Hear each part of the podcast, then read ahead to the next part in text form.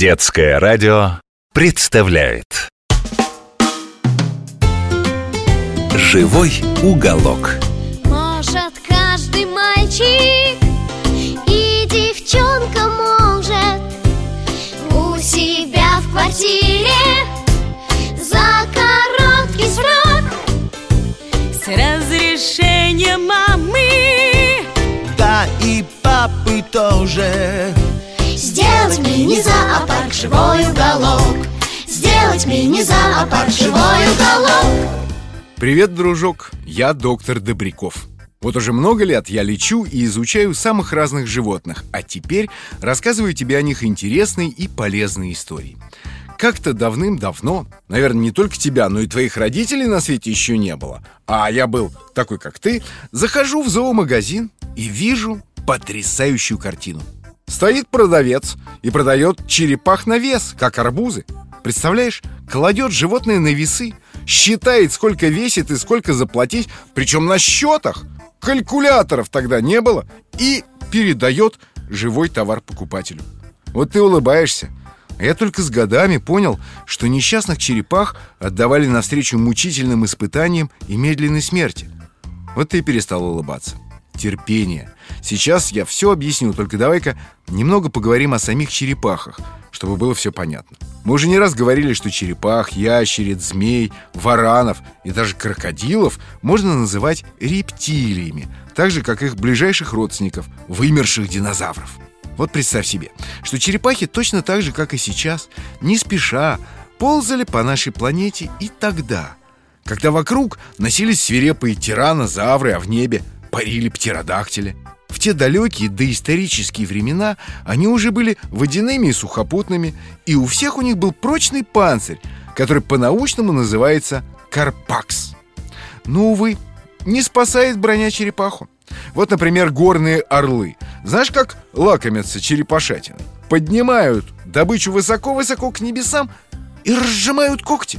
Черепаха падает, бьется о камни, и Карпакс, конечно же, не выдерживает такого удара. Знаешь, я за свою жизнь повидал очень многих черепах. Гигантских галапагосских, на которых ты бы мог легко кататься верхом.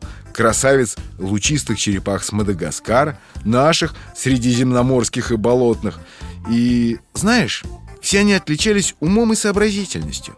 Умели дружить с людьми, любили ласку и легко запоминали место и время, где можно подкрепиться и пообщаться. Час обеда, а они уже у кормушки, хоть часы по ним сверяй. Ну а теперь можно рассказать тебе, почему нельзя покупать черепашек детям в качестве живых игрушек. В комнатных условиях, в отсутствии специально оборудованного террариума, черепашки чаще всего гибнут. Только не сразу, а очень-очень медленно. Ящик, куда ее сажают, далеко не самое подходящее место для жилища. Я уже не говорю о том, что многие покупатели даже понятия не имеют, чем питаются черепахи.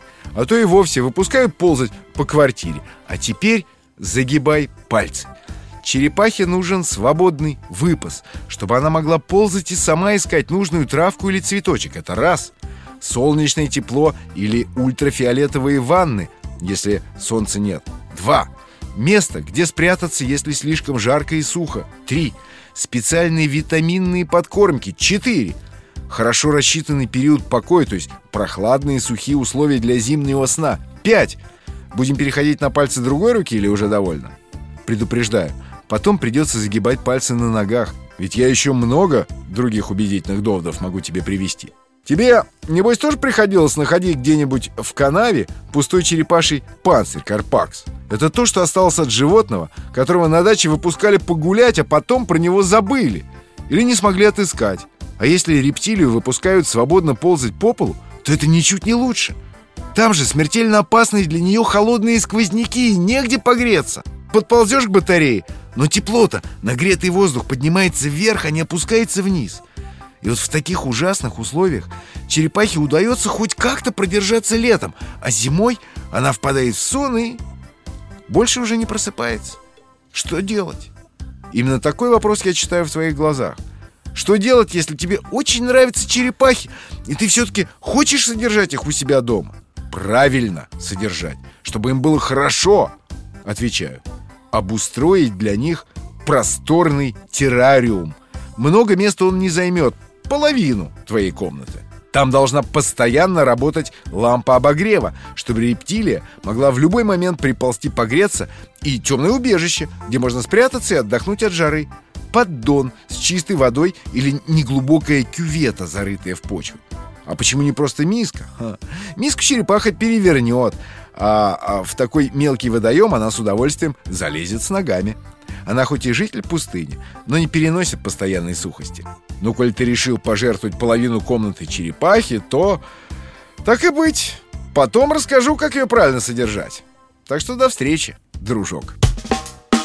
Живой уголок.